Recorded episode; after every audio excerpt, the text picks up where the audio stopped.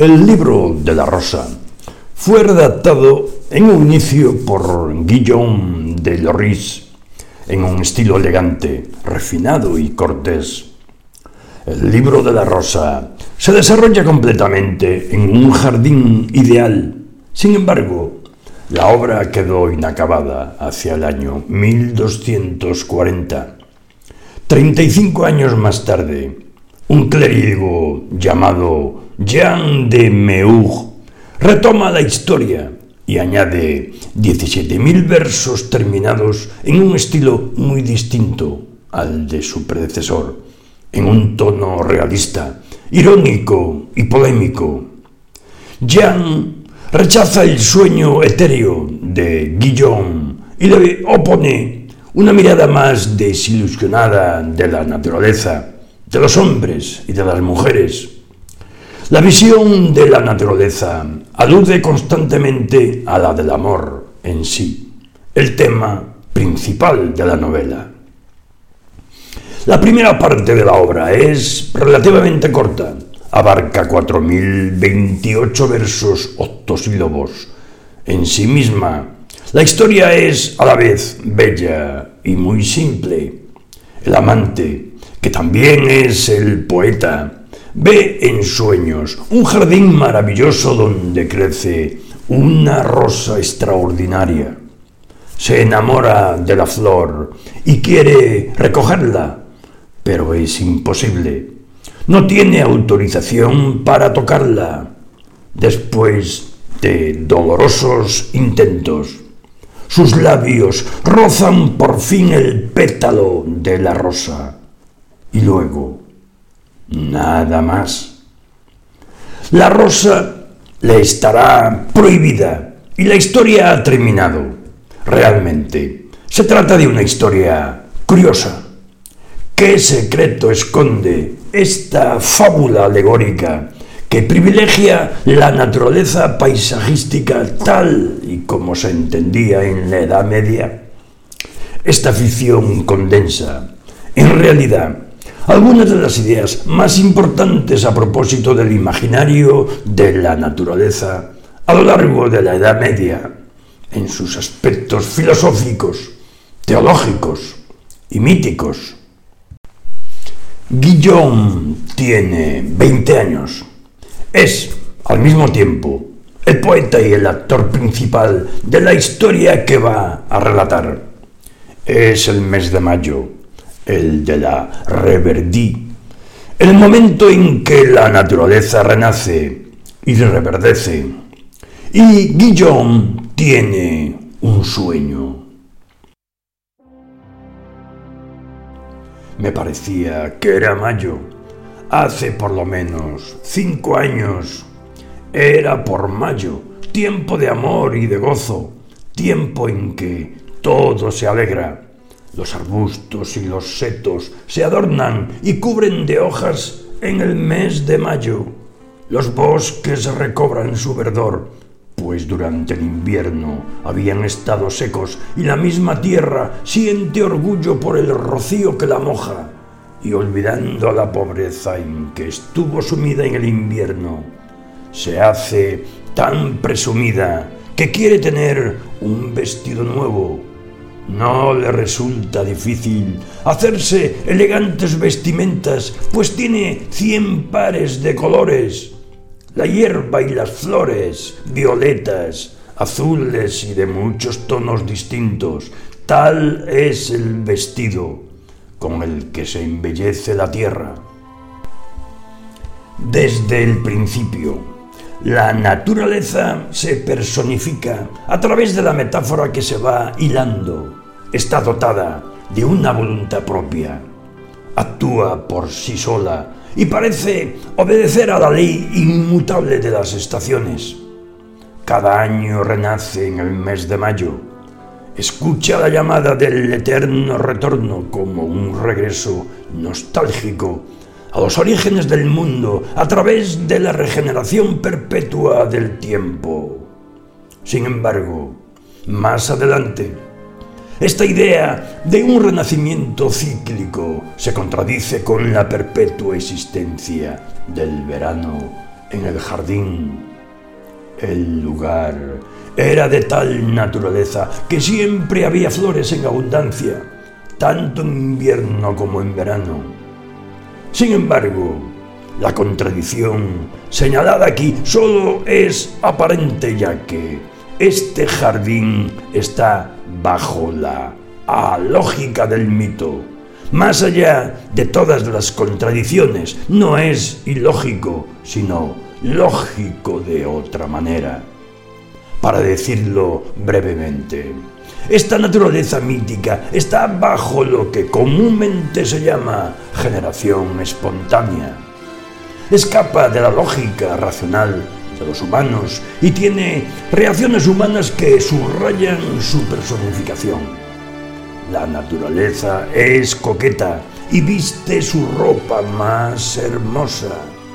Tiene incluso, cuando los días buenos regresan, sentimientos de exaltación, orgullo, alegría, y los manifiesta con exuberancia.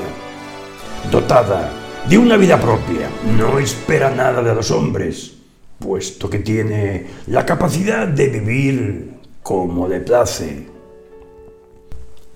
Los versos de Guillaume, heredados de los trovadores y juglares del siglo XII, permiten sobre todo definir la idea implícita de la naturaleza en la Edad Media.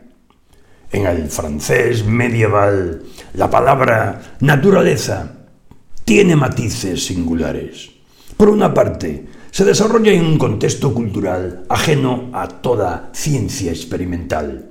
Por otra, está bajo la influencia del libro que simboliza la autoridad suprema del saber, puesto que se supone emana de Dios. Este libro es evidentemente la Biblia. En el Génesis se explica que la naturaleza ha salido de las manos de Dios la naturaleza existe para dar testimonio de la inteligencia y la grandeza de su creador. Por lo tanto, el término medieval naturaleza no es un simple sinónimo de creación, ya que hereda otros matices que le vienen también de su origen latino. En latín, natura proviene del verbo nascor y significa acción de hacer nacer. Así pues, estado de seres y cosas en su nacimiento, de ahí su carácter natural. Por otra parte, el término natura rerum designa el orden natural de las cosas, una organización del mundo que no depende de los hombres, una expresión que traduce la physis griega. Por extensión, natura o NASCOR. Designa también los órganos de generación, es decir, que permiten nacer a los seres vivos o inanimados. En el siglo XVI, el escritor y humanista francés François Rabelais todavía llama al órgano sexual masculino el trabajador de la naturaleza. La sexualidad era, pues, inseparable de la idea medieval de naturaleza. El primer sentido de esta palabra está muy presente en Guillaume. Se trata de un principio activo, inherente al mundo creado, de esencia divina, que actúa al nacer y es la fuente de todo lo que es innato. La naturaleza es lo innato mismo que, como no ha podido surgir de la nada, encuentra su origen en Dios. El mundo medieval no adopta una visión evolucionista ni darwiniana de la naturaleza, pues todo lo que existe tiene una existencia fija o, por así decirlo, esencial. Estas esencias primeras se remontan al origen del mundo. Se supone que los árboles, las flores o los animales siempre han existido en la forma que los conocemos. Y para Guillaume, esta naturaleza perfecta se restringe, a un maravilloso jardín, un jardín edénico. Guillaume busca en la realidad el magnífico lugar que percibió en su sueño. Después de cruzar un río, llega frente a un jardín cerrado por altos muros. En estos, los frescos representan diversos personajes minuciosamente descritos. El odio, la traición, la maldad, la codicia, la avaricia, la envidia, la tristeza, la vejez, la hipocresía religiosa, la pobreza, así como otros tantos males alegóricos que saben abatir la naturaleza del hombre. Es por ello que han sido expulsados del jardín que conserva un tesoro, una rosa que les será inaccesible. Atraído al jardín maravilloso por el canto de los pájaros, Guillaume cree incluso que ha llegado al paraíso. Cuando estuve dentro, me sentí alegre, contento y gozoso. Me consideraba como en el paraíso terrenal. Tenerlo por seguro.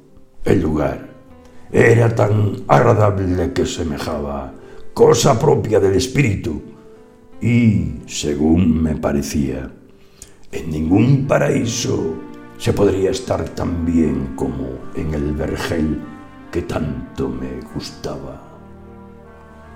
El jardín de la novela sugiere un parecido con el jardín del Edén, pero sin confundirse con él. La analogía no es completa porque el Dios bíblico está ausente de estos lugares totalmente laicos. Está reemplazado por el mismo Dios amor, desnudo o con flores de mayo por vestido y una corona de rosas en su cabeza. ¿Dónde reside entonces la analogía bíblica? En la palabra jardín, la misma tanto en francés como en español. Metafóricamente, el muro del cercado opone la naturaleza intrínseca del jardín al mundo exterior.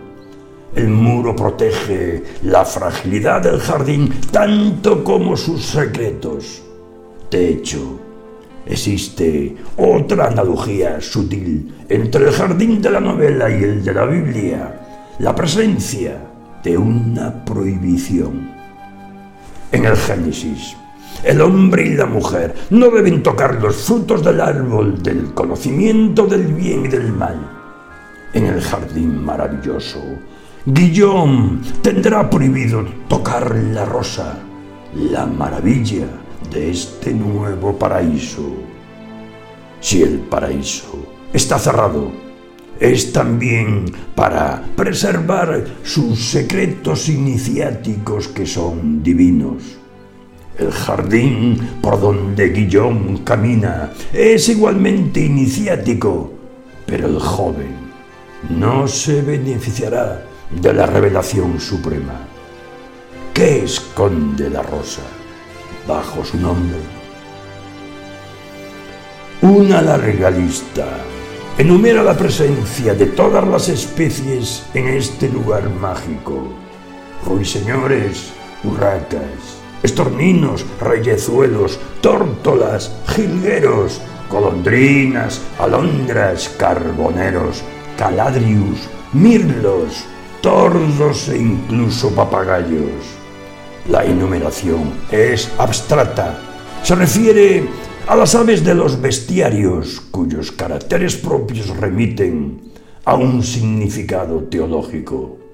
Por ejemplo, la Caladrius recuerda las aves del Deuteronomio. Se trata de un ave blanca que no presenta en ella ningún tono de negro. Un bestiario explica que es la representación simbólica de Jesucristo, que es todo blanco y sin rasgo de oscuridad en él. El ave solo tiene un valor de signo y continúa siendo abstracto. Su canto no es un ruido orgánico o utilitario que obedezca a un instinto animal, es la expresión de un lenguaje divino. Entender el lenguaje de los pájaros, como en algunos mitos o cuentos, es entrar en los secretos del más allá, es poseer un privilegio divino. Los pájaros cantan un servicio, dice el poeta. Se sobreentiende un servicio divino, como si los pájaros estuvieran cantando la gloria del Creador, ya que son sus mediadores en la tierra. Sin embargo, el Creador está ausente. Por lo que respeta al jardín, nos encontramos frente a un misterio que en el ámbito del mito en sí no lo es. No ha sido cultivado por ningún jardinero. Descrito como vergel, se refiere a viriditas, que significa verdor y que debe ser entendido en sentido propio figurado como reverdecencia y como vigor sexual. No hay árbol que se cargue de frutos, a no ser que fuera un árbol despreciable, del que no hubiera dos o tres ejemplares, o incluso más, en el huerto. Había manzanos, bien lo recuerdo, con abundantes manzanas rojas, que son buena fruta para los enfermos. Había numerosos nogales, que cuando llegaba la sazón se llenaban de nueces moscadas, que no son ni amargas ni insípidas. Abundaban los almendros que habían sido plantados en el vergel. Quien las necesitara encontraba allí muchas higueras y numerosas palmeras de dátiles. Había en el vergel diferentes especias, regaliz, grana del paraíso fresca, hierba luisa, anís, canela y muchas otras especias agradables que hacen que la comida sea buena en la mesa. En el vergel había árboles frutales cargados de membrillos y de melocotones, castañas, nueces, manzanas y peras, nísperos, ciruelas, claudias y negras, cerezas frescas rojas, servas, alisos y avellanas. El jardín estaba poblado de grandes laureles y de altos pinos. Los olivos y cipreses abundaban en el vergel.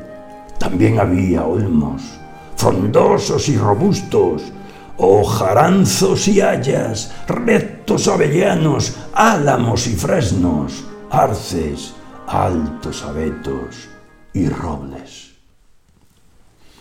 Esta enumeración crea un efecto de abundancia y prodigalidad.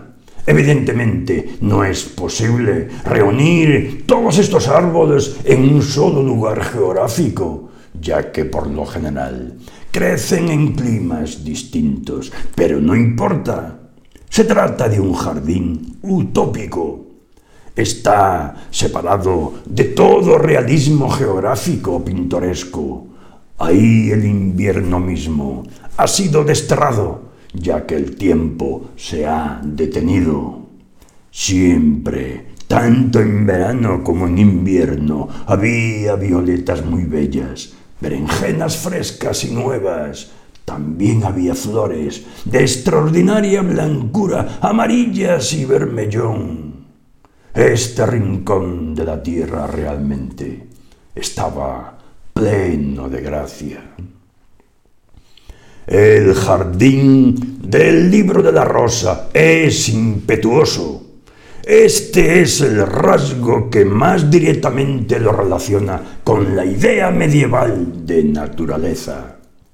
En efecto, la creación tiene un principio activo que le es inherente y este principio activo le da su existencia.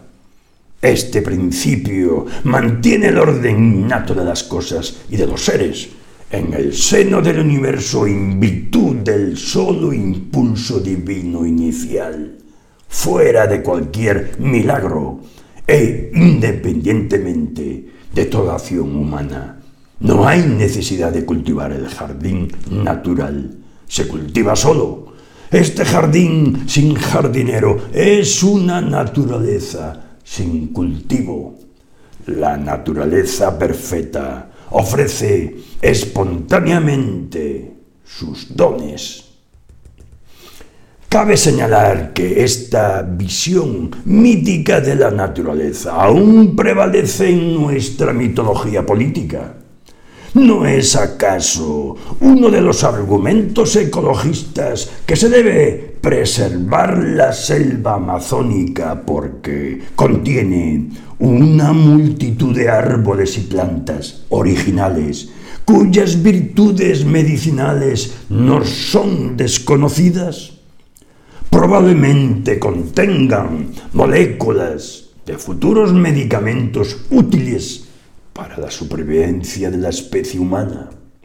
No es, en efecto, la imagen mítica de la edad de oro que se ofrece en las arboledas del maravilloso jardín evocado por Guillaume, la imagen de una naturaleza esencial con la que todos los hombres sueñan, la imagen de un paraíso a conquistar y habitar en su estancia terrenal inmediata y no ya en una vida después de la muerte.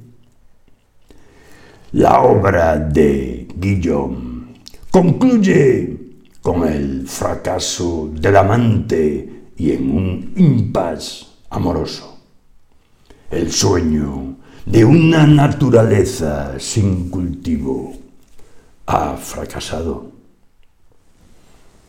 Unos 30 años después de Guillaume de Loris, otro escritor llamado Jean de Meuch concluye la obra que su predecesor dejó inacabada. El evento crucial ocurrido entre ambos autores fue la penetración en la cultura occidental de las ideas de Aristóteles a través de filósofos árabes como Averroes.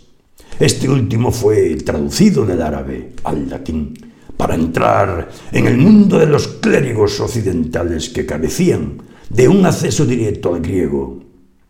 Jean de Meuch acogió estas nuevas ideas que, desde entonces, pasaron a formar parte de la cultura escolástica de las universidades. El 19 de marzo de 1255, la Facultad de Artes de París impuso a sus discípulos el estudio de todos los tratados conocidos de Aristóteles. Profesores y alumnos se vieron atraídos por un amplio movimiento de ideas que desde entonces tuvo repercusiones en la literatura y en particular en el libro de la rosa. Enseñantes y alumnos se familiarizan con la forma analítica de pensar, característica del pensamiento aristotélico. Jean de Meuch, por ejemplo, Cita Aristóteles en estos versículos. Debemos procurar ser discípulos de Aristóteles, que ha descrito los fenómenos naturales mejor que cualquier hombre desde la época de Caín. A partir de entonces, la mirada sobre la naturaleza cambiará radicalmente. De nada sirve dejarse llevar por la mera admiración de encantadores paisajes a partir de ahora. Es necesario estudiar y comprender las leyes de esta naturaleza en la que el hombre está inmerso y de la que participa.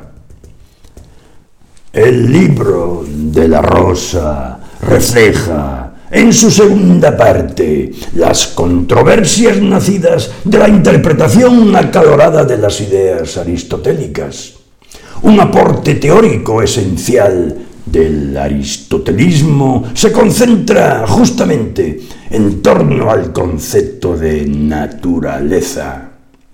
tanto la idea de natura naturans como de natura naturata harán evolucionar la vieja idea de una naturaleza fija, producto de una creación divina e intangible.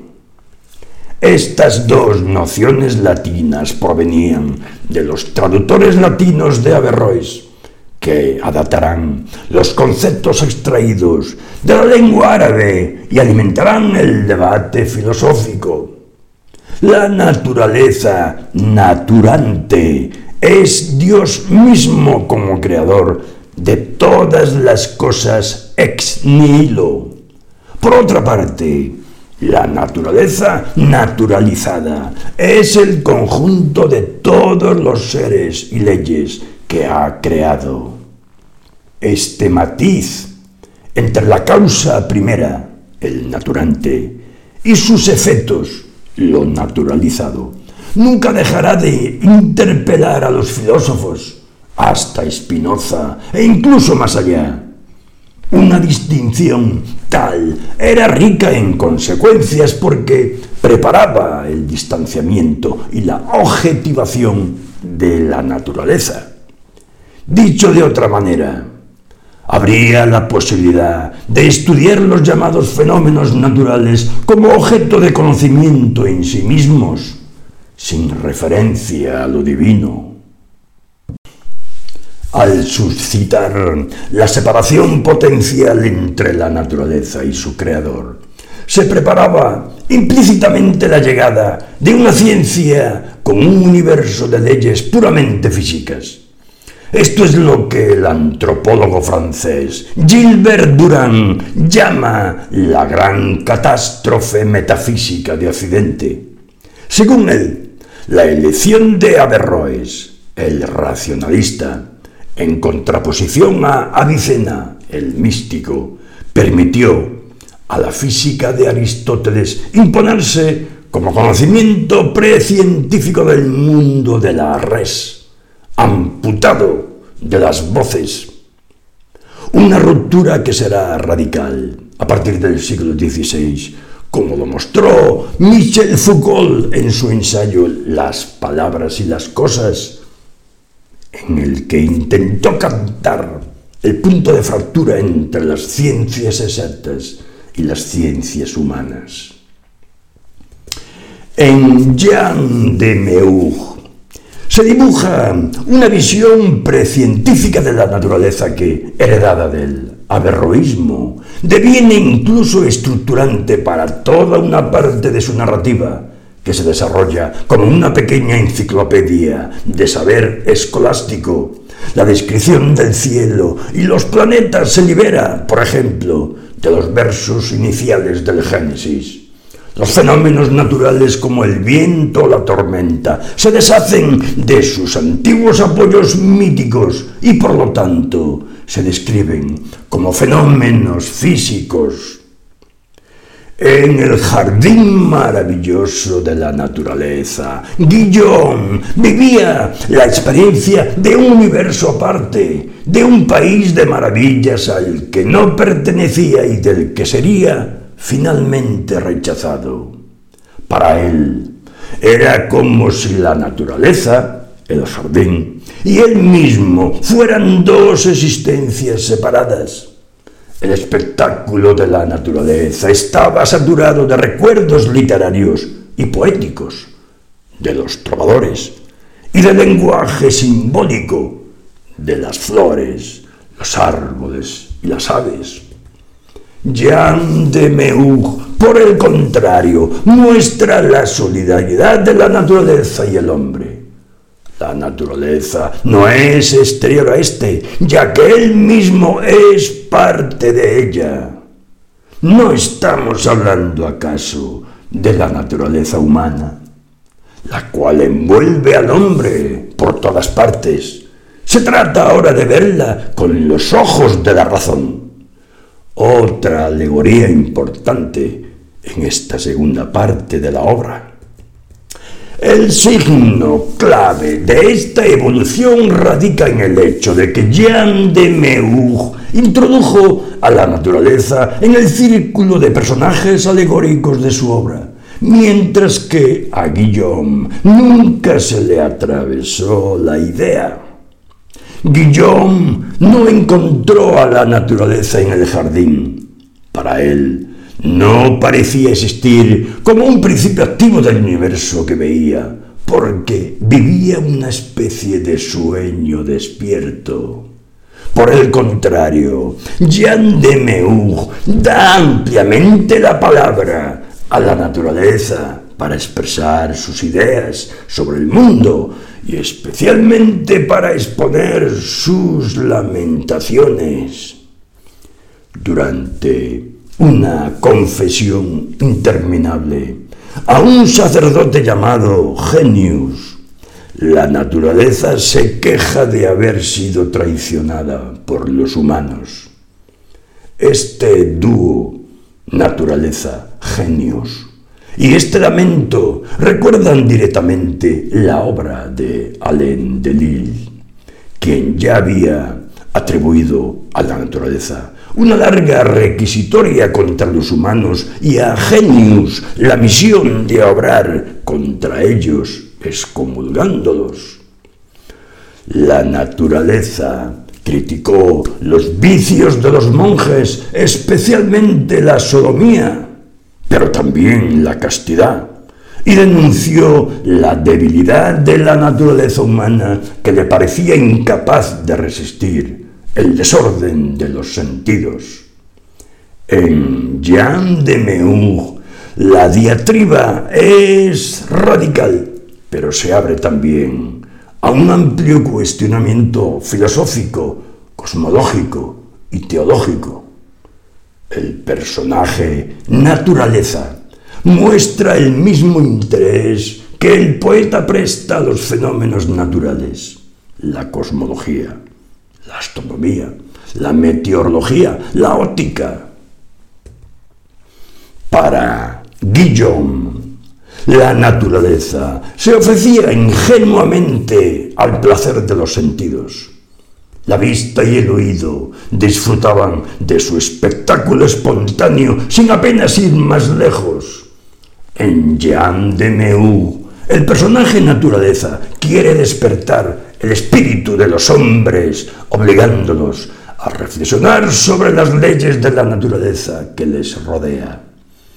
Al ver su reflejo en el espejo de una fuente, Guillaume recordó con temor a Narciso y sucumbió al trastorno de esta sensación visual inserta en un recuerdo mítico.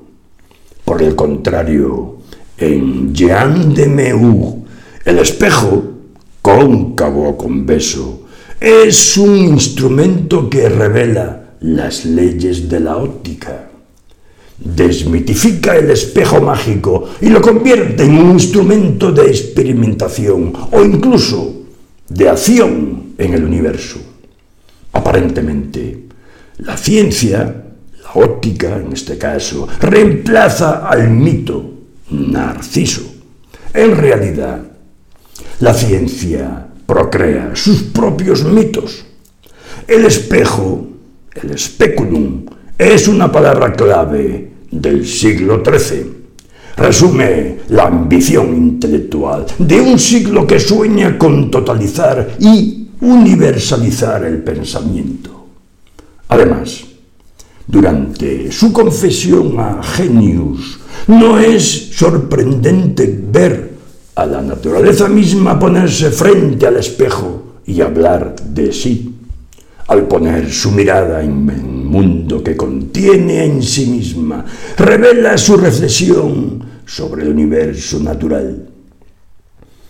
La naturaleza comienza por recordar que Dios le ha delegado sus poderes de hecho, está dotada de una autonomía relativa, aunque su misión sigue siendo la misma, perpetuar las especies. es decir, mantener el equilibrio natural que permite la renovación de las generaciones y por lo tanto de todos los seres vivos e inanimados que habitan sobre la Tierra, lo que la ecología moderna llama un ecosistema. La naturaleza, que se ocupaba de las cosas que están encerradas debajo de la bóveda celeste, entró en su fragua, en la que puso todos sus cuidados para forjar piezas individuales, para asegurar la perpetuación de las especies. Jean de Meug no llega, pues, a la noción de panteísmo naturalista, según la cual Dios sería la suma de todo lo que existe en la tierra, en contraste con la ecología moderna que prospera en un mundo donde Dios está muerto y quiere divinizar a la naturaleza. Por el contrario, asigna a esta el proyecto de conservar la creación a pesar de las crisis periódicas e inevitables. Por lo demás, ella no deja de invocar sus propias catástrofes, heladas, sequías, tempestades, inundaciones, si bien afirma la posibilidad de que el hombre escape de ellas a través de su inteligencia, por ejemplo, previendo los riesgos climáticos a través de la meteorología y tomando medidas para protegerse de ellos. Por otra parte, la evocación de esta naturaleza furiosa no es tanto un desafío lanzado al hombre como una invitación a reconocer la lucha constante en ella entre las dos fuerzas extremas que la arrastran, su deseo de crecimiento y su furia destructiva. Eros y Tánatos la naturaleza vive de la ambivalencia. Por ejemplo, el viento violento que amenaza a los humanos y trae destrucción, también trae de vuelta el buen tiempo después de la tormenta. La naturaleza es, pues, la imagen del hombre. Obedece a una ley universal de generación y corrupción, la negentropía y la antropía de la física moderna. Este antagonismo es clave para su comprensión.